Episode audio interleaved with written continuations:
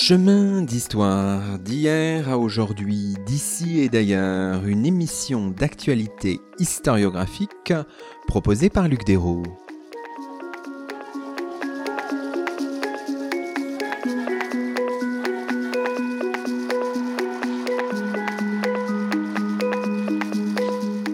Bonjour à toutes et à tous, c'est le 168e numéro de nos chemins d'histoire, le 9e de la 5e saison, et nous avons la joie d'accueillir à notre micro Maxime Decou. Bonjour à vous.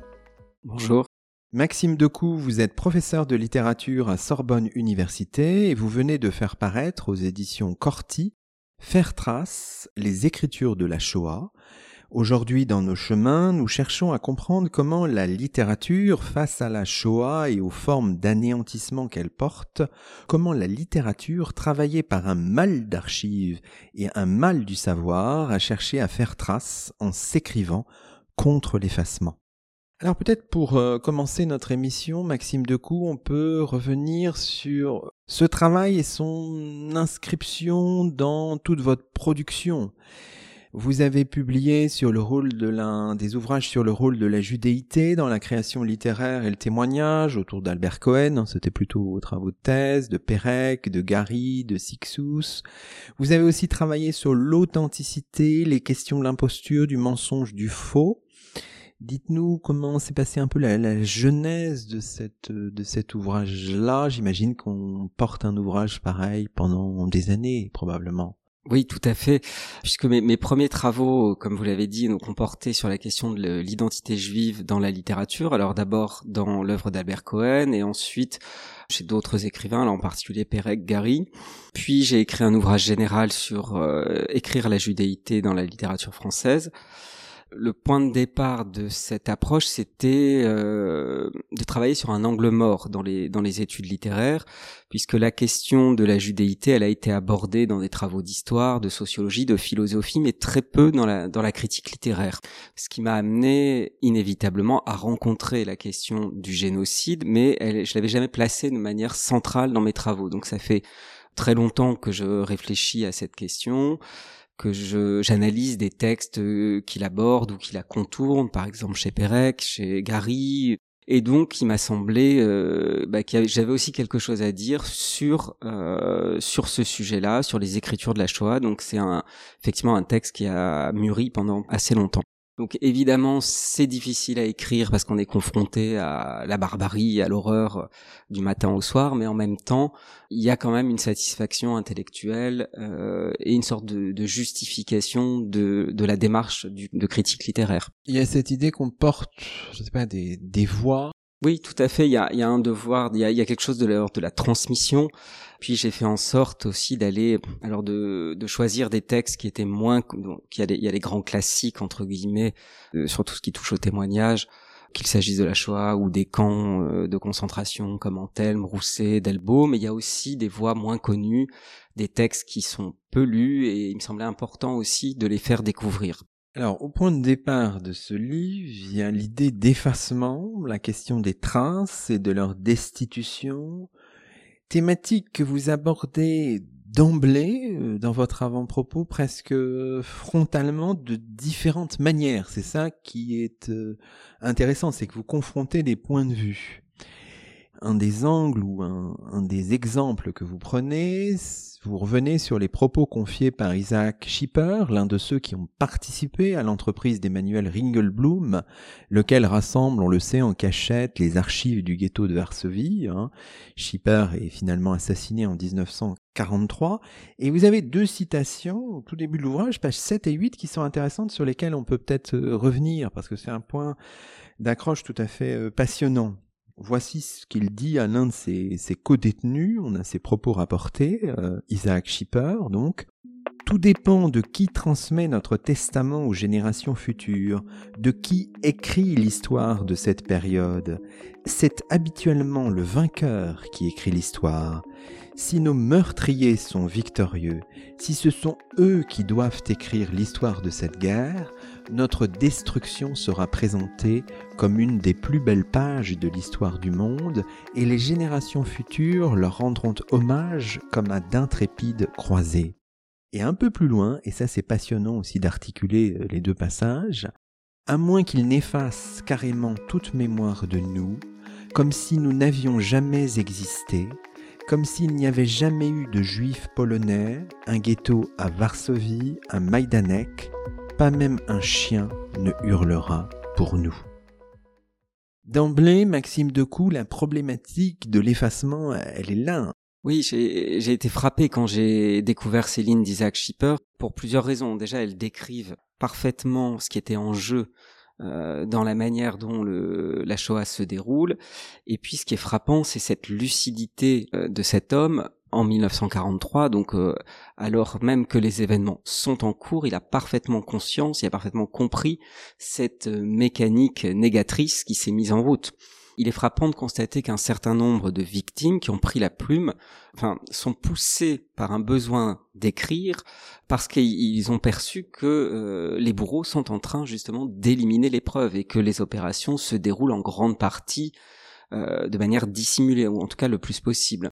Ce qui fait dire que euh, le nazisme a finalement préparé sa propre négation, a préparé le négationnisme même si évidemment cette volonté d'effacer les traces, elle n'a pas abouti, puisque euh, les traces ont pullulé, les historiens ont travaillé, ont reconstitué les événements. Néanmoins, cette menace, elle planait sur les victimes pendant les événements. Si vous voulez, c'est quelque chose sur lequel les historiens ont beaucoup réfléchi, les philosophes aussi, mais très peu l'analyse littéraire. Il m'a semblé que c'était un, pourtant un, élément important à prendre en considération pour comprendre la manière dont les textes se sont écrits depuis la période des événements, donc au moment où ils se déroulent, jusqu'à euh, la période contemporaine, où on continue encore à écrire par rapport à cet effacement. Donc c'est ce que je dis dans l'avant-propos, il s'agit d'écrire contre l'effacement, c'est-à-dire à la fois tout contre, donc se, se rapprocher de l'effacement, coller à l'effacement, et en même temps à l'encontre de l'effacement, et donc faire trace le plus possible. Sur l'idée d'effacement, l'ouverture de, Shoah, le film euh, de 9 heures de Claude Lanzmann, publié en 1985, est fascinant. On est dans la forêt de Kelmno, euh, l'un des centres de mise à mort, hein, situé en Pologne, et on a le témoignage de Simon euh, Srepnik.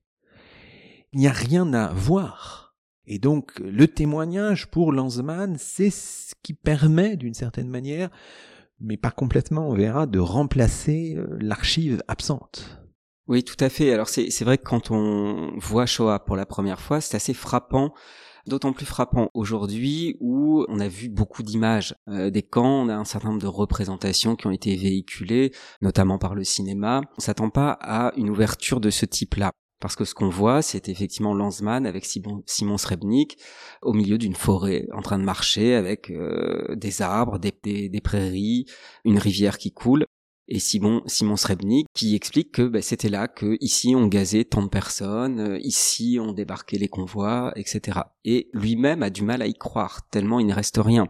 Donc si vous voulez, la démarche de Lanzmann, elle me semble vraiment euh, révélatrice parce que Lanzmann a choisi de filmer des non-lieux. Il fait voir le vide à l'endroit même où les crimes ont été perpétrés. Et donc on est confronté à un vide et à côté une parole qui essaye de rendre compte, de faire trace à elle seule, puisqu'il n'y a plus de matériellement, on ne voit rien.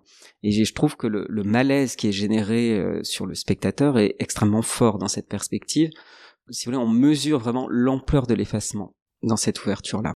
Vous dites dans, dans vos premières pages que le génocide, c'est la destruction même du fait, de la notion de fait, de la factualité du fait, en reprenant les, les travaux de, de Marc Nichanian. C'est vraiment très important de bien le comprendre pour mesurer exactement ce que vous faites dans cet ouvrage. Oui, tout à fait. Donc je, je de cette, euh, cette analyse que propose Marc Nichanian sur le génocide arménien, mais qui s'applique tout à fait euh, à la Shoah pour comprendre comment dans ce dans ce processus qui a cherché à, nier en fait, euh, à se cacher, à se dissimuler d'un point de vue euh, du déroulement des faits, c'est une question assez complexe. Mais le résultat est que on se retrouve avec un événement fragilisé dans sa factualité et soumis à la contestation. Et très clairement, euh, ce sentiment-là, il accompagne tous ceux qui prennent la plume écrire. Alors ceux qui l'ont vécu et puis ceux qui écriront après sans l'avoir vécu, parce que là on a encore des situations différentes. Alors et ce que j'ai voulu, si vous voulez, c'est penser ce phénomène d'effacement comme ce qui va être le moteur, à la fois le moteur et l'obstacle de l'écriture. Parce que, évidemment, c'est un obstacle. Il n'y a plus de traces, donc il faut, il faut essayer de faire trace, mais en même temps, c'est ce qui pousse à écrire. L'objet du livre, finalement, c'est de mesurer les effets du processus d'effacement sur la littérature, méditer sur la manière dont l'effacement des traces dans le génocide a déterminé dès la guerre l'écriture de cet événement et comment il s'est agi de trouver des formes pour écrire contre l'effacement. Tout compte, vous l'avez dit, et à l'encontre de celui-ci. Faire trace autant de l'effacement lui-même que de ce qui était et n'est plus. Une des spécificités des, des œuvres littéraires ou même cinématographiques, artistiques, c'est de ne pas chercher à forcément combler le défaut des traces, mais à aussi à faire voir non pas forcément à reconstituer les traces ou à ressusciter les absents, mais à donner à voir l'effacement en lui-même. Les choix cinématographiques de Lanzmann sont très révélateurs, parce que ce qu'on voit effectivement, c'est euh, l'effacement en lui-même, le résultat en tout cas, c'est ce qui a été effacé. Et Lanzmann ne cherche pas à combler ce vide. Donc on a cette caractéristique de la littérature qui va consister à faire apparaître l'effacement, à le donner à sentir, à le donner à voir, et pas forcément nécessairement à combler les manques. il me semble que ça, ça, ça peut vraiment définir euh, les objectifs de cette écriture, enfin de ces écritures, faudrait dire. Quand on lit votre travail avec une loupe historienne, on peut être surpris par la manière dont vous procédez, c'est-à-dire que finalement, vous ne définissez pas dès le départ un corpus de texte. Vous ne revenez pas, vous ne faites pas, vous ne fabriquez pas, je ne sais pas, une forme de typologie. Euh, il y a euh, les auteurs qui ont écrit euh, pendant la guerre, il y en a qui ont écrit après la guerre, il y en a qui n'étaient même pas concernés par la Shoah, qui écrivent dessus, il y en a qui ont vécu telle ou telle expérience. Les expériences sont pas les mêmes. Pourquoi ce, choix? Qu'est-ce qu'il dit de votre projet? Pour être très honnête, il y a eu énormément de typologies qui ont été proposées. Donc justement, l'idée c'était aussi d'envisager les choses autrement, de pas retomber, reproposer euh, de nouvelles catégories, parce que finalement les catégories elles sont intéressantes surtout à partir du moment où on les déplace. Enfin, mon projet, c'était plus de, circuler un petit peu librement, sans non plus euh, mettre tout et n'importe quoi ensemble. Hein. Le, le, facteur le plus important, m'a-t-il semblé, c'était la chronologie. Et c'est ça qui finalement crée les catégories, même si elles sont pas forcément nommées explicitement. On a des écrivains qui écrivent pendant les événements et qui n'ont pas forcément survécu. On a les survivants qui écrivent a posteriori, qui relatent une expérience. Et puis à chaque époque, si vous voulez, les enjeux se déplacent parce que par exemple, écrire un témoignage après, juste après la guerre, comme le font alors certains déportés politiques, Rousset, Antelme ou les déportés juifs comme Primo Levi, c'est pas la même chose qu'écrire un témoignage dans les années 60 ou 70. Après guerre, l'enjeu avec les textes de Rousset, d'Antelme ou de Primo Levi, c'était d'abord de faire comprendre ce qui s'est passé. Donc à la fois double mission, documenter, rapporter des faits et essayer de comprendre ce qui s'est passé. À partir des années 60, les enjeux vont changer, le travail historiographique commence à se faire, on a des représentations des événements, et donc si vous voulez quelqu'un comme Charlotte Delbo qui a choisi d'attendre avant de publier, pour elle il s'agit plus de documenter directement les événements, ou des textes comme on peut penser aux textes d'Anna Langfus, de Piotr Avix, euh, ces écrivains-là ne cherchent plus euh, vraiment à transmettre directement des connaissances pour faire découvrir une réalité qui dépasse ce qu'on pouvait concevoir quand on n'y a pas assisté. Après, il y a les écrivains des, des ce qu'on a appelé la deuxième génération, troisième génération. On peut penser à, l'œuvre de Pérec, par exemple, donc un enfant caché. Donc là, il y a encore aussi des, des enjeux complètement différents. Comment évoquer un événement qui a entraîné la disparition de sa mère et d'une grande partie de sa famille. Quelle légitimité a-t-on pour en parler? Et ça, ça explique notamment la, construction très singulière de W ou le souvenir d'enfance en 75. Voilà, jusqu'aux enquêtes euh, non fictionnelles contemporaines qui peuvent s'écrire de nos jours, comme celle de Daniel Mendelssohn. Évidemment, on peut se poser la question des limites du corpus. Jusqu'où va-t-il? Est-il comme ça extensible? Enfin, c'est une question, j'imagine, que vous êtes posée. Est-ce que j'intègre tel ou tel ouvrage? Dans, mes chapitres euh Oui, alors la, la question de l'extension, elle s'est d'abord posée par rapport à l'objet. Il est vrai qu'on a dans les représentations collectives, il y a quand même une confusion qui est souvent faite entre tout ce qui relève du génocide proprement dit, donc la Shoah, et euh, de la déportation, notamment la déportation des résistants, déportation politique.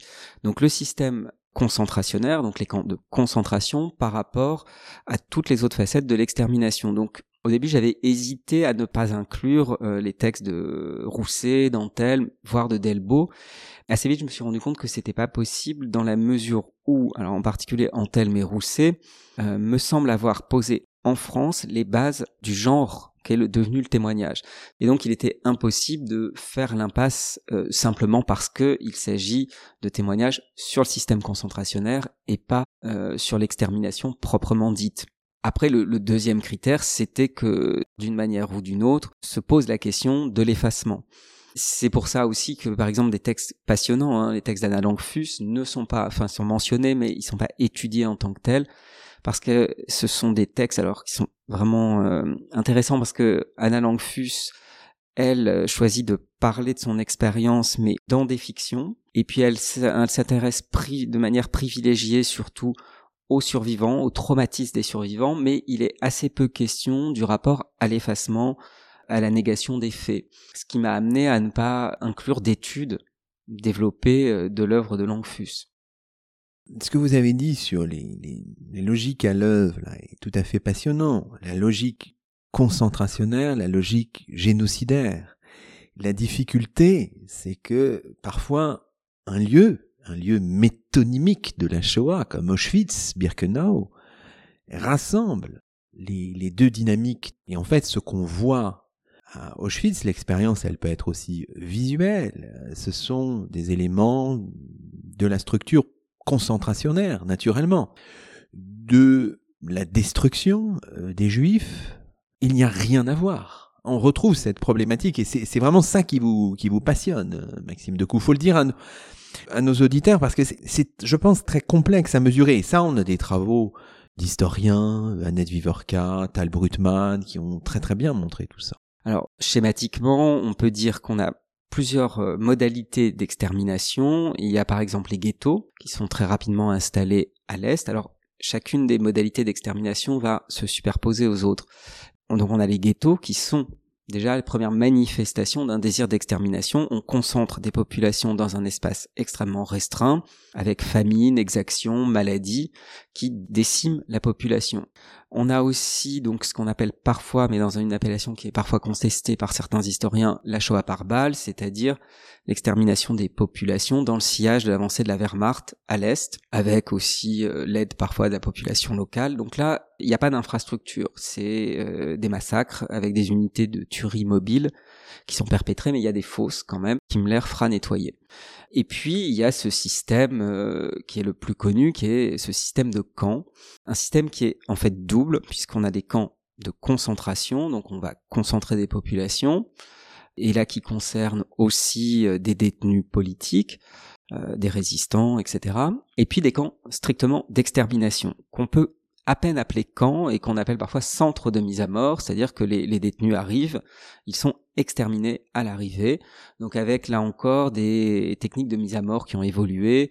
On utilise d'abord des gaz d'échappement de camions avant de tester le, le B. Donc il y a, six centres d'extermination en Pologne. Certains, il y a des camps mixtes, à la fois concentration-extermination, comme euh, le camp d'Auschwitz-Birkenau, avec ce double système qui est mis en scène euh, alors dans les nouvelles de Borowski, Le Monde de Pierre, de façon assez frappante. Borowski n'est pas juif, mais euh, donc son narrateur euh, est toujours un narrateur, enfin le narrateur des différentes nouvelles dans le monde de Pierre est toujours ce qu'il appelle un détenu privilégié, c'est-à-dire un détenu non juif qui observe, donc il est le plus souvent à Auschwitz, et il observe les, les convois qui arrivent sur la rampe à Birkenau, et donc il observe le phénomène d'extermination de masse euh, dans le, dans le centre de mise à mort depuis le camp de concentration. Et donc, c'est des textes extrêmement cyniques, avec beaucoup d'humour noir. Rien que le titre des nouvelles, hein, Mesdames, Messieurs, au gaz, s'il vous plaît, par exemple. Et cette bipartition, si vous voulez, de, l'espace euh, dans les nouvelles de Borowski est vraiment le, le reflet de cette structuration du processus d'extermination. Puis les, les nazis commencent à détruire les preuves avant la fin de la guerre. Il n'y a plus de traces de Treblinka, on n'a plus de traces de Remno, euh, Belzec non plus. Et donc il y a une, euh, et ça c'est très bien analysé notamment par Annette Vievorka, une représentation en partie biaisée qui va s'établir dans l'imaginaire collectif. D'autant que c'est le, camp d'Auschwitz qui est progressivement devenu euh, une sorte de métonymie euh, de l'extermination. Et vous le disiez, c'est vrai que les, les historiens maintenant préfèrent vraiment utiliser l'expression de centre de mise à mort parce que effectivement il n'y a pas de camp quoi et l'extermination se fait de manière de manière immédiate. Alors dans les textes que vous convoquez dès le départ, il y a des textes qui sont écrits depuis la mort en cours. Là, c'est assez passionnant. Il y a une place particulière pour ces textes-là. Certainement, on peut prendre l'exemple des manuscrits sous la cendre d'Auschwitz, texte émanant de membres du Sonderkommando euh, d'Auschwitz-Birkenau, exhumé entre 1945 et 1980, publié et traduit relativement euh, tardivement, jusque dans les années 2000 euh, en français. Plus particulièrement, vous analysez, vous allez nous dire peut-être pourquoi, deux manuscrits signés par Zalmen Gradowski.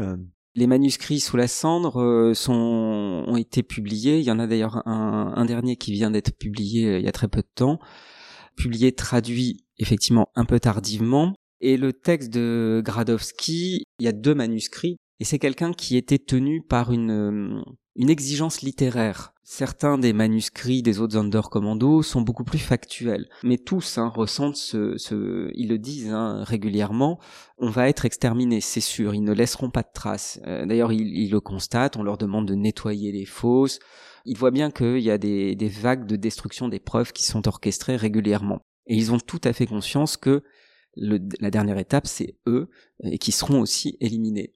Mais vu qu'ils jouissent de, conditions légèrement différentes de ceux d'autres détenus, certains avaient accès à du papier, donc pu cacher des textes, donc ils ont enterré.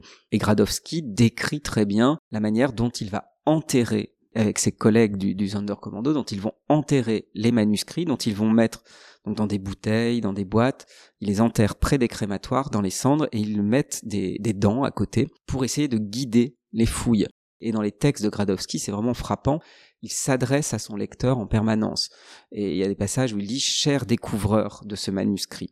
Donc c'est vraiment des textes qui sont écrits à un moment où ils n'ont pas de lecteur. Des textes sans lecteur dans le présent. Mais c'est des textes qui se conçoivent comme des textes qui vont peut-être trouver un lecteur dans le futur et à qui il faudra dire ce qui s'est passé.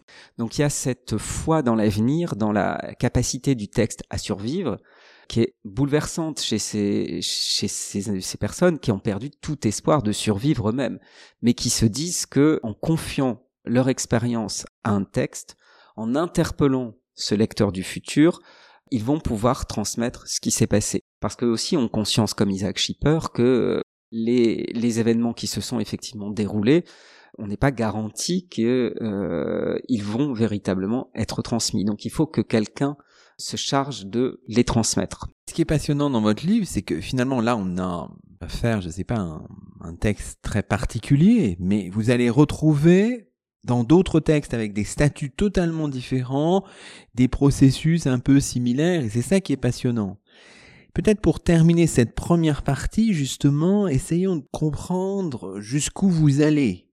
Jusqu'où va ce livre? Pourquoi finalement y intégrer aussi le tourisme mémoriel, l'industrie de la mémoire, qui est l'objet du chapitre 7 On a l'impression que vous, vous y teniez.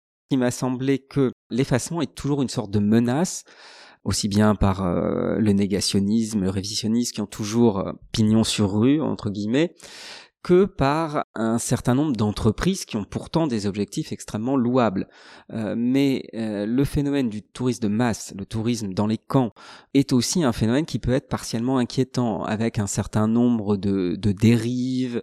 Il y a une véritable industrie de la mémoire hein, qui, qui, existe depuis plusieurs années et qui relève parfois de ce qu'on avait appelé euh, dès les années 80 l'américanisation de la Shoah. Et je prends plusieurs exemples, euh, notamment muséographiques, pour m'interroger sur euh, les limites de ces entreprises, même s'il ne s'agit pas, si vous voulez, de les condamner, parce qu'il s'agit quand même de prendre conscience du caractère parfois, bah, la manière dont certaines entreprises basculent dans au moins le divertissement, alors si ce n'est l'indécence, ou posent en tout cas un certain nombre de problèmes, mais en même temps prendre conscience que mais ces entreprises, elles sont quand même nécessaires parce qu'il faut continuer à transmettre. Et il faut réussir à intéresser encore euh, les jeunes générations et à s'adapter euh, à ce qui les touche, à ce qui leur parle. Parce qu'évidemment, tout le monde ne peut pas euh, regarder les 9 heures de Shoah voilà, ces entreprises, elles sont parfois un peu, voilà, il y a, un certain nombre de limites. Hein. Je prends l'exemple des, des, hologrammes au, à New York. Donc, discuter avec l'hologramme des survivants, de survivants, bon voilà, ça, ça pose un certain nombre de problèmes éthiques. Néanmoins, on peut pas se dire bon bah il faut les condamner en bloc. Non, il faut reconnaître les limites de ces entreprises, mais en même temps comprendre que euh, si elles arrivent à intéresser, à toucher un public, c'est déjà ça même si il faut, il faut que la critique se fasse quand même.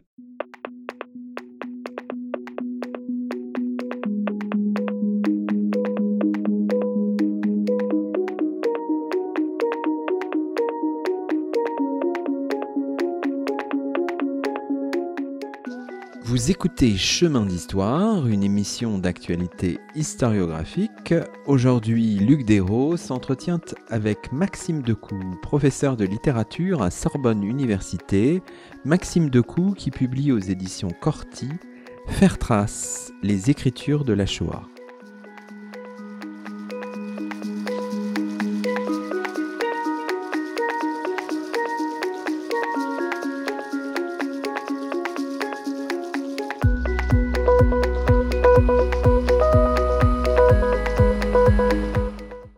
Dans la deuxième partie, on peut revenir sur euh, quelques aspects de, votre ouvrage, euh, quelques éléments clés. Vous revenez euh, notamment à plusieurs reprises dès le départ sur l'idée de, mal d'archives. Des œuvres, dites-vous, des œuvres, les œuvres qui vous intéressent, qui s'écrivent en mal d'archives, en mal de cette archive engloutie qui souffre de son absence et la cherche là où elle s'éclipse. Le concept est emprunté à Jacques Derrida, mais travaillé aussi d'une autre manière par Catherine Cocchio. Racontez-nous un petit peu peut-être la, genèse de ce concept et la manière dont vous le, vous le couturez dans l'ouvrage. Donc le concept de mal d'archives, il était au départ du, du, projet. Il était très vite, c'était une, une, question centrale. D'ailleurs, un des premiers titres que j'avais envisagé, c'était l'inarchivable. Mais au-delà du caractère peut-être séduisant de l'expression, c'est un titre un peu problématique parce que qu'est-ce qui est vraiment inarchivable? Je ne sais pas s'il y a des choses qui sont complètement inarchivables. Ce mal d'archive, il s'exprime de différentes manières. Il m'a semblé qu'il est, il est vraiment associé à ce que j'appelle un mal du savoir. Au départ, ceux qui ont pris la plume ont vraiment écrit en pensant que ce genre de texte n'existait pas.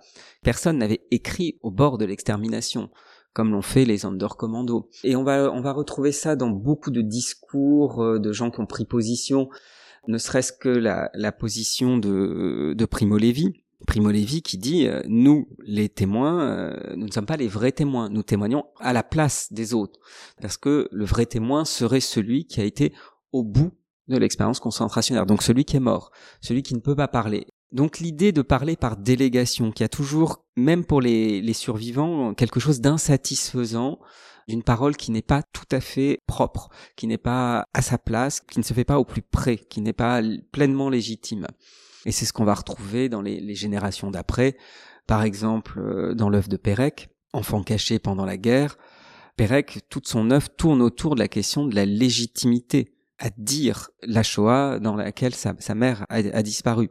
Donc dans W, c'est une autobiographie euh, en deux qui alterne deux textes très différents. Donc un texte autobiographique qui est écrit donc en la typographie des caractères romains et un texte euh, fictionnel qui est en italique. Le texte autobiographique porte sur l'enfance de Pérec pendant la guerre, donc c'est un, il est à Villard-de-Lans, donc il ne sait pas ce qui se passe. Bon, puis il a cette particularité d'être un texte autobiographique qui annonce je n'ai pas de souvenir d'enfance. Donc un texte qui tourne sur une sorte de vide dans les souvenirs. Puis de l'autre côté, on a un texte fictionnel qui est en deux parties. Vous avez une première partie de la fiction qui décrit un narrateur qui s'appelle Gaspard Winkler à qui on a demandé de retrouver un enfant qui s'appelle lui aussi Gaspard Winkler qui aurait disparu d'un bateau avant que le bateau fasse naufrage. Donc une sorte de roman euh, d'aventure à la Jules Verne.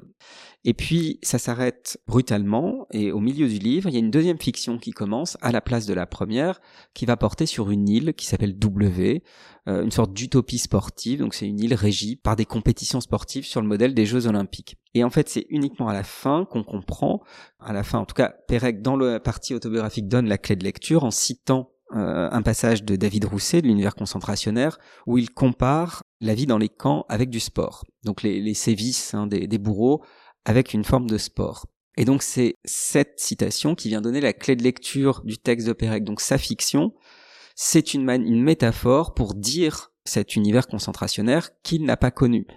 Et ce qu'on constate, c'est que dans la première partie de la fiction, euh, sur cette histoire d'enfant qui a disparu, alors évidemment il y a une image de Gaspard Winkler adulte qui part à la recherche de Gaspard Winkler enfant comme Georges Perec adulte est lancé en écrivant sur les traces de Georges Perec enfant mais il y a une scène au moment du naufrage du bateau où Pérec décrit la mort de la mère de l'enfant Gaspard Winkler, qui s'appelle Cécilia, comme sa mère. Sa mère s'appelait Cécile. Et donc, si vous voulez, ce passage, il est complètement bouleversant une fois qu'on a compris le système du livre. Notamment, il décrit la manière, il décrit l'agonie, en fait, de sa mère. Il envisage, alors de manière complètement métaphorique, mais on peut imaginer sa mère dans une chambre à gaz. Et notamment, Pérec décrit euh, la porte en chaîne lacérée par les ongles, qui rappelle évidemment euh, les portes des, chambres à gaz. Donc, si vous voulez, voilà le, système d'écriture. Et vous voyez que tous ces éléments sont dans une fiction, comme si il n'avait pas le droit de citer dans la partie autobiographique. Donc, il y, a une sorte de mise à distance et de, fictionnalisation. Euh, dans ce dans ce récit qui questionne la, légitimité à parler de celui qui n'est pas un témoin.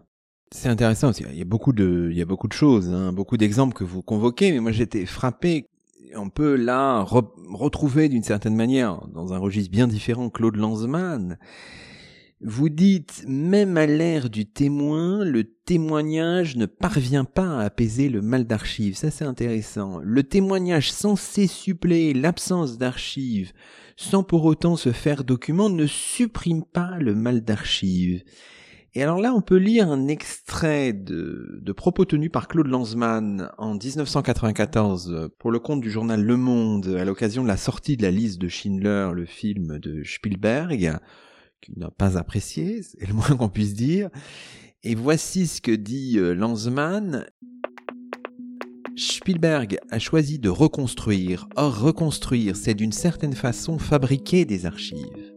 Et si j'avais trouvé un film existant, un film secret parce que c'était strictement interdit, tourné par un SS et montrant comment 3000 juifs, hommes, femmes, enfants, mouraient ensemble, asphyxiés dans une chambre à gaz du crématoire 2 d'Auschwitz, si j'avais trouvé cela, non seulement je ne l'aurais pas montré, mais je l'aurais détruit.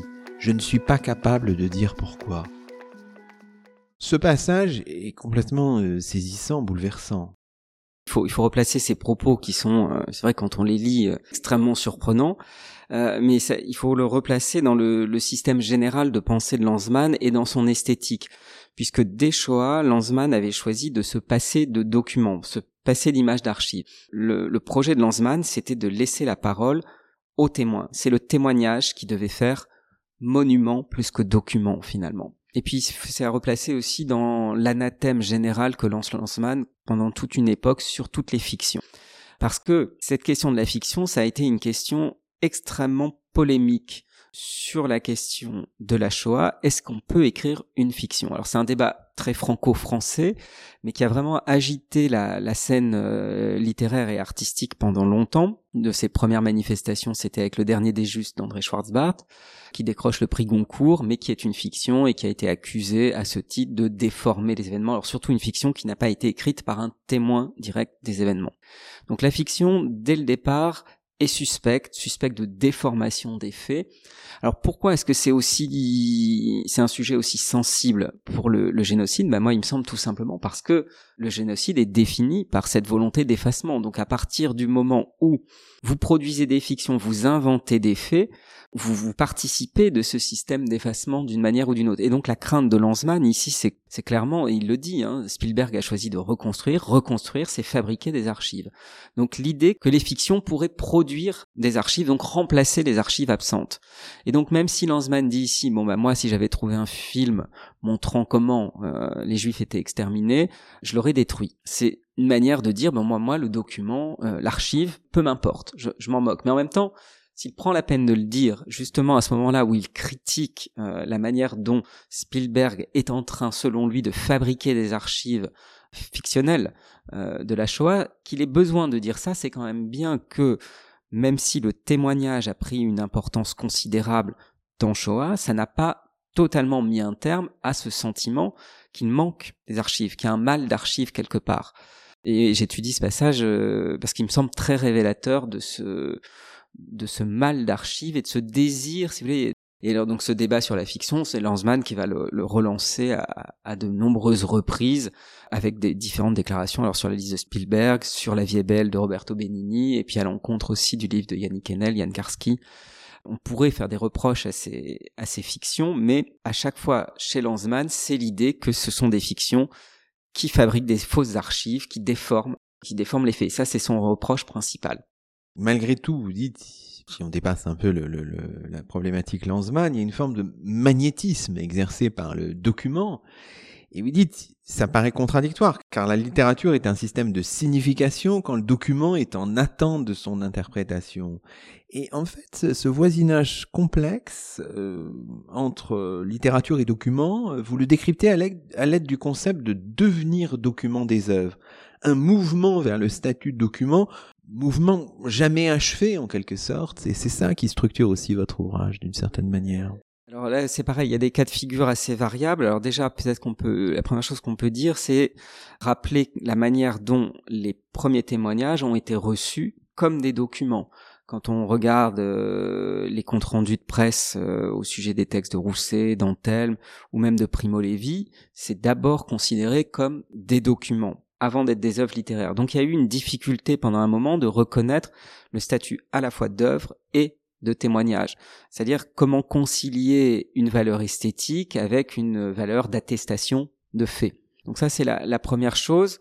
Et puis bon, parfois les, les, par exemple Primo Levi a contribué à ce type de lecture. Il a dit qu'il avait écrit euh, si c'est un homme de manière euh, extrêmement simple, comme euh, avec une écriture scientifique. Enfin voilà, il, il a, il a lui-même participé à cette représentation des choses. Et puis après, ce qu'on peut observer, c'est la manière dont un certain nombre de textes vont chercher à donc à devenir des documents dans ce, ce mouvement que j'appelle un devenir document. Comment une œuvre littéraire va chercher dans le document une sorte de caution à son existence ou à son projet. Alors, on a un certain nombre de, de manières de s'y prendre. Alors, je peux citer peut-être une des plus extrêmes, c'est la manière dont s'y prend Władysław Lengel, poète polonais, euh, dont on a retrouvé les, les poèmes le recueil qui s'appelle Ce que je lisais aux morts, très beau recueil de poèmes qui a été euh, traduit euh, il y a pas a pas si longtemps que ça, il y a une petite dizaine d'années. On a retrouvé son recueil dans les archives euh, d'Emmanuel Ringelblum et Lengel donne comme sous-titre à son recueil poème document. Un lecteur qui n'a pas réfléchi à la question se dit non, c'est vraiment des poèmes, ça n'a pas ça n'a pas lieu d'être tenu comme des documents. Mais Lengel par l'appellation générique tend son texte vers cette question du document, montrant bien ce, désir, si vous voulez, de transformer le texte en une sorte d'archive aussi. Et puis après vous avez euh, un certain nombre de textes. Alors on peut penser alors euh, ceux de Charlotte Delbo par exemple avec euh, enfin un texte de Charlotte Delbo, le convoi du 24 janvier, qu'elle a conçu vraiment comme un montage de notices consacrées à toutes les déportées du convoi du 24 janvier dans lequel elle avait été déportée. Donc elle a reconstitué pour chacune des déportées une sorte de notice biographique avec euh, la date de naissance, le parcours, si possible la date de mort, etc. Donc c'est vraiment un texte qui tend vers le document. Il y a d'ailleurs une notice consacrée à Charlotte Delbo elle-même à l'intérieur. Donc c'est un texte qui n'emploie que très peu le je, donc JE, la première personne du singulier, parce qu'il s'agit de donner le sentiment d'une forme d'objectivité, et puis il y a au milieu euh, une section qui s'appelle documents, je crois, avec des photographies, avec des des facsimilés. Il y, a vraiment une tension du, du, du texte vers alors sorte de travail peut-être même d'ordre sociologique. Euh, la quatrième de couverture explique que c'est un, un aperçu représentatif de tous les déportés, de toutes les facettes de la déportation. Donc il y a vraiment l'idée, si vous voulez, dans ce premier projet de Charlotte Delbos, ce qui sera plus du tout le cas euh, dans les textes qui suivent, de documenter, de, de transformer le texte en un document lui-même.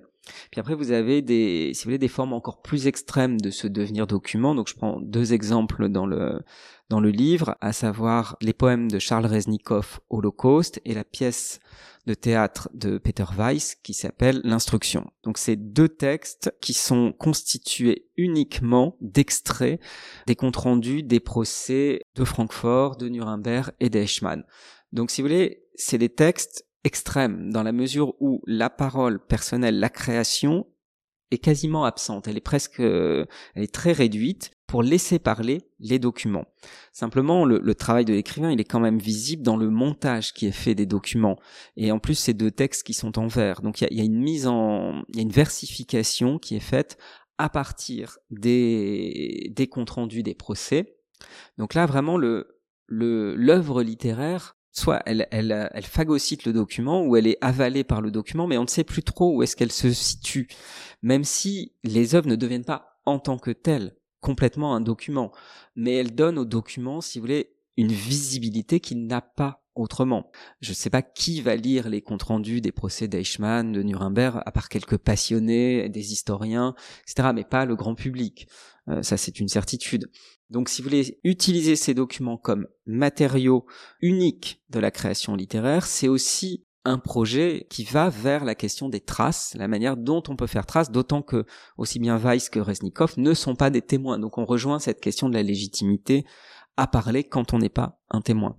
Vous dites dans l'un de vos chapitres que le mal d'archives ne débouche pas sur un édifice intellectuel parfaitement maîtrisé. Le mal d'archives finalement est à l'origine plutôt d'un essayer savoir et là, on voit que ce concept euh, reprend un peu les travaux de Georges Didier Huberman, mais aussi utilise d'une certaine manière ou s'appuie sur les recherches d'Annelise Stern. Hein, euh, cette idée de savoir déporter, on sait que Stern, psychanalyste, elle-même déportée à Auschwitz par le convoi 71, autrice d'ailleurs des textes du retour, rédigée à l'été 45, a aussi elle-même beaucoup travaillé le sujet, a donc confectionner un peu ce, ce concept de savoir euh, déporter, savoir des lambeaux, savoir euh, en lambeaux. Expliquez-nous un peu pourquoi ce, ce concept d'essayer savoir est aussi un peu structurant dans, dans votre ouvrage. À partir du moment où les écrivains sont confrontés à cet effondrement des traces, des faits, la plupart constatent hein, l'effondrement aussi de la faculté à comprendre.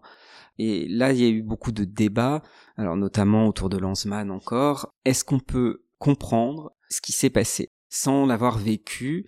Lanzmann a, dit hein, euh, qu'il y avait une obscénité du projet de comprendre.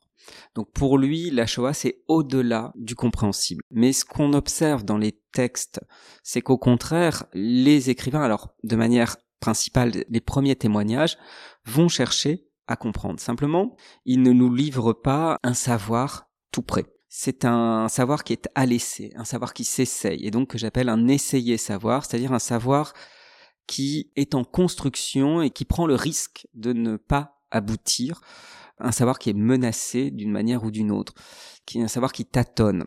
Donc, et ce qu'on observe aussi bien chez Rousset, chez Antelme que chez Lévy, c'est vraiment la construction de ce savoir progressive et difficile à l'intérieur même du texte, avec des formes parfois plus mélancoliques vis-à-vis de la destruction des capacités d'intellection liées à l'expérience euh, génocidaire, comme chez Charlotte Delbo, qui va titrer un des volumes de sa trilogie Auschwitz, une connaissance inutile, avec une expression euh, frappante et paradoxale ou encore chez Imre Kertész dans Être sans destin.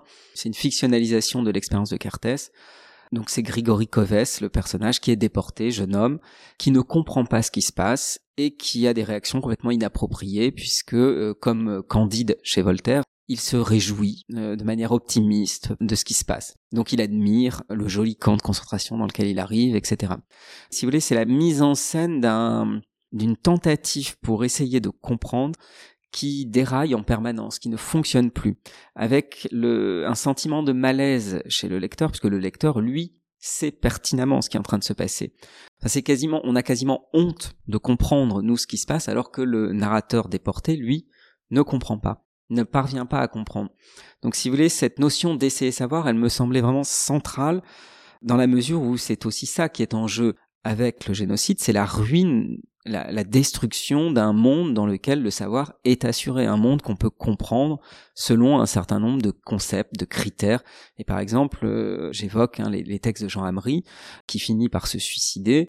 C'est lui qui fait le, constat certainement le plus désabusé vis-à-vis euh, de la capacité à comprendre ce qui s'est passé. Et finalement, en expliquant que voilà, l'expérience concentrationnaire, c'est aussi la destruction même de ce qu'il appelle l'esprit l'esprit dans sa plus grande généralité est complètement désabusé vis-à-vis des facultés intellectuelles de l'être humain.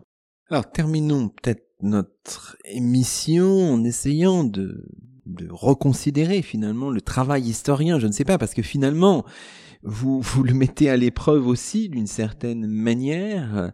Vous évoquez euh, dans un de vos chapitres hein, le, travail d'Ivan Jablonka, hein, qui a publié en 2012 euh, au Seuil, l'histoire des grands-parents que je n'ai pas eu, un livre qui raconte euh, la vie des grands-parents paternels de l'auteur, depuis leur euh, naissance dans un village de Pologne jusqu'à leur assassinat à Auschwitz en 1943, en passant par leur exil dans la France des années 1930. Et vous analysez ce, ce livre finalement que vous intégrez à votre corpus, que vous considérez d'une certaine manière comme relevant de la littérature. Et vous dites, avec d'autres ouvrages, qu'il y a la tentation chez les auteurs, les autrices de votre corpus de se faire historien. Mais que se passe-t-il quand on l'est précisément? C'est ça qui est intéressant, Maxime oui. Decou. Peut-être qu'il faut déjà remettre en, contexte euh, le, le texte d'Ivan Jablonka c'est un texte au statut un peu particulier. Alors déjà, il s'inscrit dans une euh, dans ce qu'on appelle aujourd'hui peut-être la, troisième génération, donc celle des petits enfants qui vont retrouver, euh, chercher à retrouver les traces de leurs grands-parents exterminés qui eux ont vécu les événements. Donc on a à l'heure actuelle dans la dans la littérature une veine extrêmement féconde qui est celle des enquêtes non fictionnelles sur les victimes de la Shoah le texte le plus emblématique étant certainement celui de Daniel Mendelssohn, Les Disparus. Mais il y a beaucoup d'autres œuvres, et donc dans, ce chapitre-là, j'étudie ces enquêtes qui justement enfin, sont l'une des dernières formes en fait de ce rapport à la disparition des traces.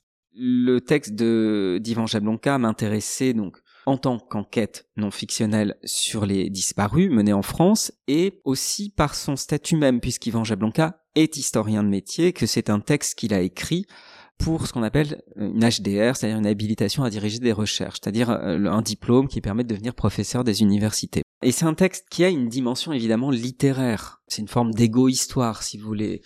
Dans ce texte, qu'on observe vraiment, c'est que à plusieurs reprises, Yvan Jablonka cherche à, à adopter la posture d'un historien, comme s'il craignait de prendre celle d'un écrivain. Mais en même temps, à d'autres moments, on sent qu'au contraire, c'est l'écrivain qui l'emporte sur l'historien. Donc il y a, une sorte de d'équilibre un petit peu difficile à, à trouver.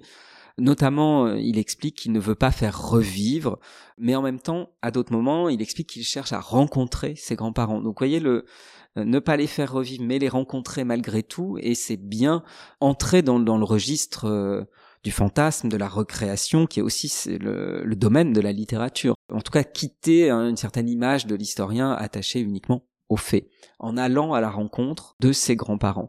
Donc faire leur connaissance et avoir connaissance des faits avec eux, c'est un peu dans cette, dans ces deux, avec ces deux objectifs que j'analyse ces, ces différents textes, dont aussi le, les disparus de Mendelssohn. Merci beaucoup Maxime. Merci à vous.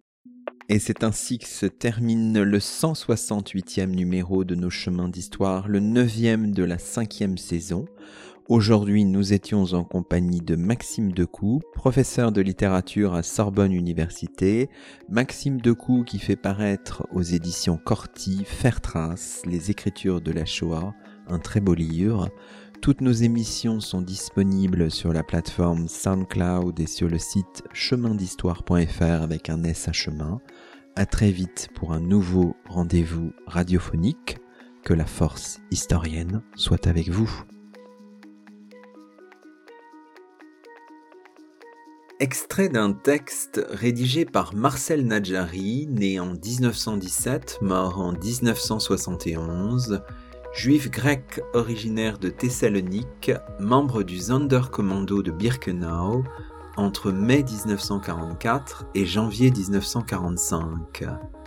Il s'agit d'une lettre adressée à des amis chers auxquels Nadjari fait ses adieux lettre enfermée dans une bouteille, enterrée aux abords du crématoire 3, retrouvée fortuitement en 1980, texte traduit en français par Loïc Marcoux et édité en 2023 par les éditions Signes et Balises et Artulis.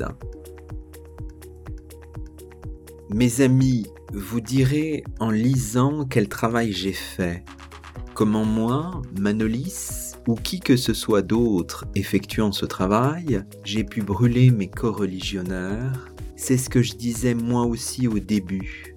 J'ai pensé plusieurs fois entrer moi aussi avec eux pour en finir, mais la vengeance m'a toujours retenu. J'ai voulu et je veux vivre pour venger la mort de papa, de maman et de ma sœur chérie Nelly.